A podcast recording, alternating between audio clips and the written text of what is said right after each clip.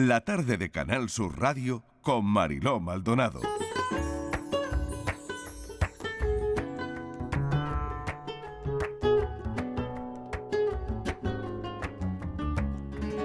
Desde Écija se realizaba una parada en la venta nueva porque el mal estado de esta parte del camino impedía realizarlo completo.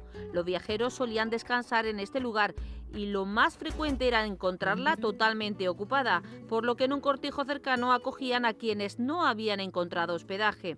A partir de ahí y hasta Carmona, un recorrido que se podría realizar en un día ofrecía el peor tramo del trayecto. Algunos de los que iban en carruajes ante el estado del firme y temerosos de volcar terminaban caminando junto a los caballos, exponiéndose en invierno a hundirse en barro o incluso a concluir descalzos.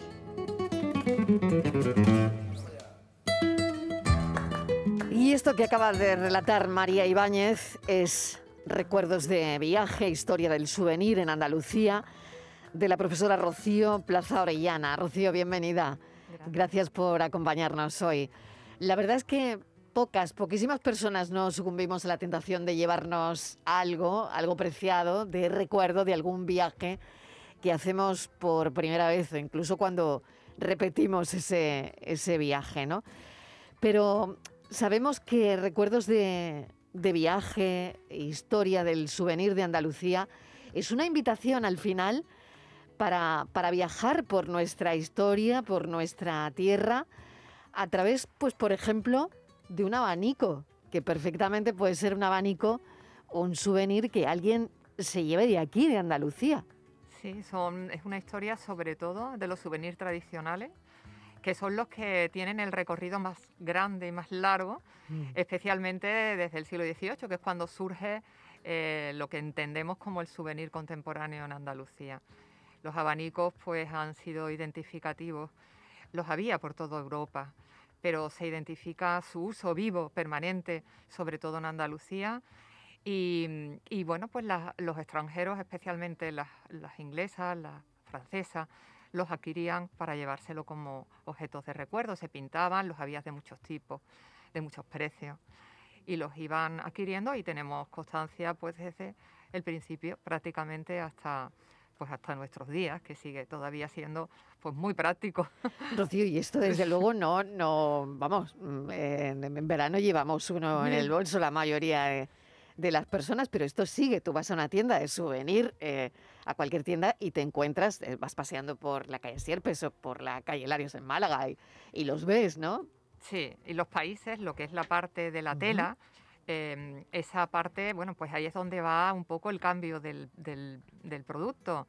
Y también, bueno, pues eh, las señoras pues los llevaban pintados por artistas o llevaban dibujos relativos con escenas domésticas y los turistas a medida que va pasando, los que se destinan al, comercio del turismo, pues va incorporando ya pues imágenes relativas a los espacios en los que se van moviendo, sobre todo escenas de baile, es lo que tenemos al principio. Es verdad, es verdad. Escenas de baile en los más, en los más en antiguos. los más antiguos son escenas de baile, es cierto. Álbumes de fotografías, sombreros, cerámica, estampas, carteles, las tarjetas postales, que yo creo que eso ya eh, me da la impresión eh, que esto sí que se está perdiendo como souvenir, no lo sé. Sí, bueno, eh, bueno, como souvenir no, porque... Como souvenir siguen. Sí. Lo que igual las compramos, pero no las enviamos, ¿no? Sí, él siempre ha tenido esa, esa, doble función. Es verdad, la es verdad. De llevártela como foto de recuerdo, ¿no? Sí, mm. lo vemos incluso las antiguas que se venden todavía, pues están algunas selladas y otras simplemente se han adquirido para como un recuerdo del viaje. Ahora han sido sustituidas pues, por los mensajes, em, por las fotografías, con, eh, es la misma función, la fotografía del paisaje o tú junto a tu, al paisaje intentando dejar constancia muy escuetamente de que has estado allí, que te acuerdas de esa persona y le narras algo. La tarjeta postal muy pequeño, en la tarjeta cae muy poco y siempre cupo muy poco. Alguna cosa concreta y nada más. Bueno, desde los inicios, donde, bueno, en este, en este libro está, en esta investigación que, han hecho, eh, que ha hecho Rocío Plaza Orellana, que es profesora de la Universidad de Sevilla, eh, pues ha ido en, paralelo también eh, con toda la evolución, con todo el desarrollo del turismo es muy interesante ver cómo toca precisamente eso, desde los viajeros románticos hasta prácticamente nuestros días. Sí, como la relación del souvenir, claro, depende. Es el paso del souvenir artesanal, que sería el del viajero que tiene tiempo para estar en una ciudad, ya sea Granada, Málaga, Sevilla, Cádiz, para que le hagan, eh, pues la, el maestro sastre le cosa la chaqueta y tenga tiempo para bordarla, hasta el turista que no tiene tiempo porque lo han dejado en el ferrocarril, viene a partir de los años 70 a Andalucía, Thomas Cook ya organiza los viajes desde Inglaterra, y entonces, bueno, pues tiene muy poco tiempo y ya tiene que entrar dentro de una tienda y adquirir pues el producto no tiene y entonces le esperan ya con el producto hecho, no se puede. Claro. Y surge ese cambio, era necesario hacer ese estudio en paralelo porque para ver el cambio también en la... Cómo había evolucionado el turismo, claro. de alguna manera. El siglo XVIII es cuando mm, empieza todo, es cuando realmente mm, empiezan los souvenirs eh, o la gente empieza a, llevárselos. ¿Cómo, cómo ocurre? ¿Quiénes son los primeros? Pues eh, es lento porque el, viaje en Andalucía en el siglo XVIII todavía es muy reducido. Los viajeros que vienen vienen por razones generalmente políticas, comerciales. Gibraltar es un gran, es un espacio, sobre todo que irradia ingleses ¿no? y británicos, y vienen por motivos comerciales, militares, diplomáticos, y después hay una serie de personas que vienen para, por a disfrutar, pero son los menos, son pocos, y adquieren de todo. Eh, adquieren pues, los productos tradicionales, pero por ejemplo Richard Twist se lleva camaleones a Inglaterra. No puede ser. se lleva, y llegan, no llega nada más que dos camaleones, claro. Pero mm, adquieren em, todo aquello que pueden. Claro, que ya no era solo un abanico lo que se querían llevar, ¿no? Ya, la cosa iba, iba creciendo, ¿no? Sí, ya. se lleva entonces dos camaleones. Se lleva camaleones. No, se lleva camaleones y dos... Eh, se lleva tres camaleones y, y, uno, y uno muere. muere en el camino, sí. Bueno, cosas que se hayan llevado que, eh, Rocío, te haya llamado mucho la atención, que, mm, que no lo sé, que, que verdaderamente mm, esté recogido en estos recuerdos de, viaje. Pues los pintores, sobre todo, mm, no es tanto un recuerdo como que se, llevan eh, objetos que después son necesarios para darle ese tono para caracterizar esas pinturas de Andalucía. Hay una noticia que sale en un periódico de Sevilla, El Porvenir, donde lo hacen una noticia un poco jocosa porque un pintor inglés creen que se ha llevado, o sea, le ha comprado una buñolera todos todo el ajuar para hacer los buñuelos. Se lo ha llevado, o sea, se ha llevado la sartén, dice, no ha dejado nada, se ha llevado, el, se ha llevado la olla, la sartén, se lo ha llevado todo. Claro, eso solo lo puede hacer un artista. Claro. Que se llevaban ese tipo de objetos no tanto como... Claro, lo, probaría, le encantaría y, diría, bueno, esto no lo hay en mi tierra, me lo llevo todo, ¿no? Claro, y después para pintarlo también. Y para pintarlo, claro, claro, claro. Y para pintarlo. Qué curioso, ¿no? Sí. Desde luego, son anécdotas que, hacen historia, ¿no? De alguna manera, ¿no? Eh, comienzas con, una primera parada dedicada al viaje. Eh, se cuenta con, con todos aquellos elementos que nos ayudan a, comprender las rutas de los viajeros románticos, ¿no? Eh, incluso me imagino que tienes que buscar en la documentación los primeros libros donde encontrar todo eso, ¿no? ¿Cómo, cómo ha sido el proceso de documentación? Pues ha sido en paralelo con distintos tipos de fuentes, pero la más importante son las memorias de los viajeros. He ido pues recomponiéndolo a través de todos los viajes, paso a paso, los caminos, las rutas, y sobre todo lo que han ido adquiriendo.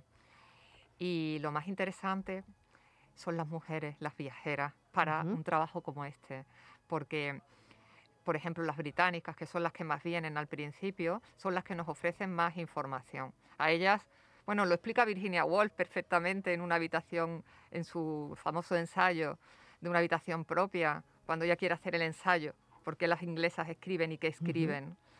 Cuando ella quiere formarse para la conferencia que le piden en las dos universidades de, Oxford sobre eh, las literatas y las, escritoras británicas. Y ella cuenta que quiso ir a Oxford a, un college y no la dejaron entrar. Cuenta que quiso, porque no eh, formaba parte de, mm. los estudiantes, pero las mujeres no podían formar tampoco.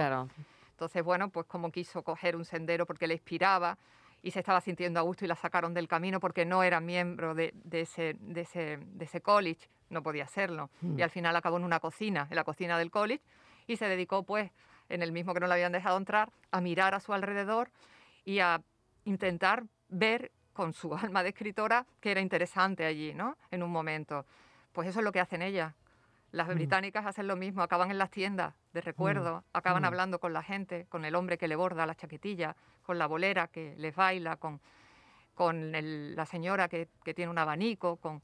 Y por eso son una fuente inagotable, porque como ellas no pueden escribir, porque no, no se sienten legitimadas para hacer un gran compendio de, de enciclopédico de conocimientos sobre España, ni políticos, ni geográficos, porque eso está destinado a la, literatura de viajes para hombres, pues ellas se centran en lo cotidiano y eso es lo que hace que sean riquísimos y a, la fecha en la que estamos actualmente, pues las hace indispensables indispensables para comprender el viaje por Andalucía, porque Andalucía era su gente. Claro, claro, qué interesante. Al final, bueno, llegas al, mismo punto, ¿no?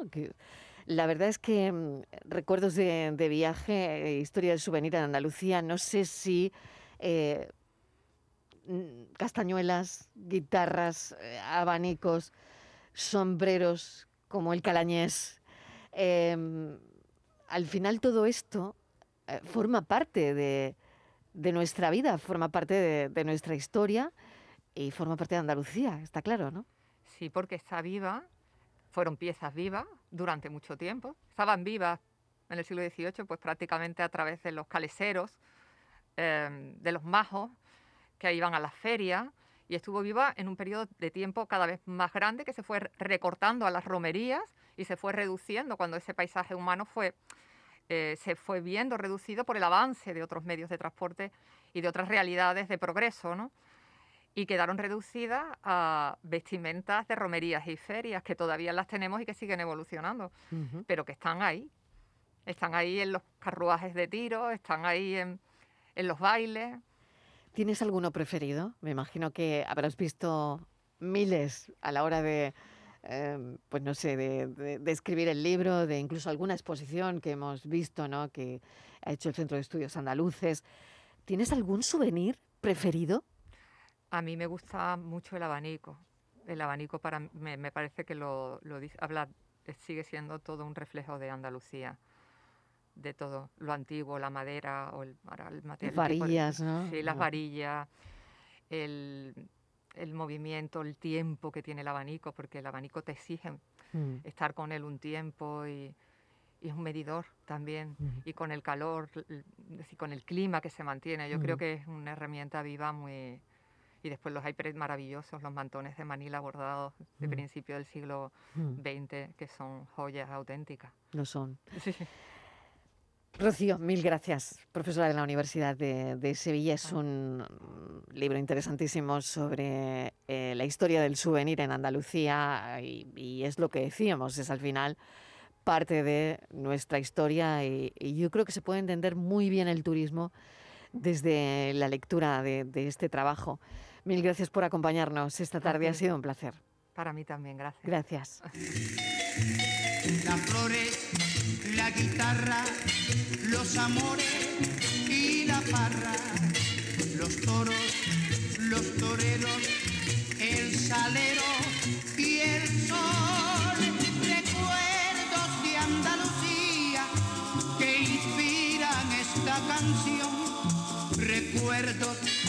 Andalucía que guardo en mi corazón. El cante, palmoteo, los desplantes y el copeo.